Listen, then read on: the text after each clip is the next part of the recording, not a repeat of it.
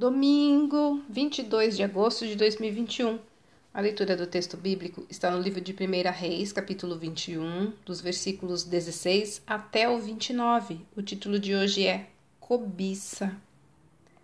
Acabe foi um homem terrível que derramou sangue inocente, protegeu homens que deveria ter prendido e matou quem deveria ter protegido. Isso foi o resultado de sua cobiça. Nabote acabou morrendo simplesmente porque não estava disposto a vender suas terras ao rei. E, por duas vezes, Acabe se vendeu para fazer o que era mal aos olhos do Senhor. Na verdade, a situação era agravada pelo fato de sua atitude ter levado a nação inteira ao erro. Por isso, Deus manda avisar. Acabe de que não somente ele, mas toda a sua família seria punida, e toda a sua posteridade seria erradicada. E isso de fato se cumpriu. Acabe foi morto em batalha, e os cães lamberam seu sangue no açude de Samaria.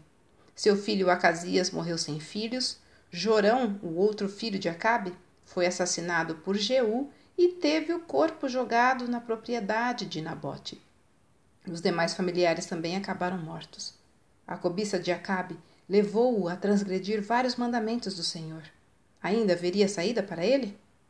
Bem, no final, ele se humilhou diante de Deus. E este, na sua misericórdia, só adiou o castigo. É preciso estar atento ainda hoje pois a cobiça faz com que a pessoa não saiba agradecer e viver feliz com o que Deus lhe concede.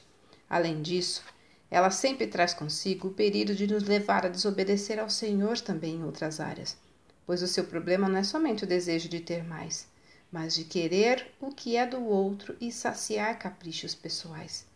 A cobiça conduz à insatisfação, prejudica o próximo e leva a ser ingrato com o que Deus dá. Muito melhor é seguir o exemplo de Paulo, e aprender. Além de nos livrar da cobiça, essa atitude traz paz ao coração. Olha, cobiça é pecado porque equivale a dizer que Deus não sabe o que nós precisamos. Texto retirado do presente diário da Rádio Transmundial, edição 24.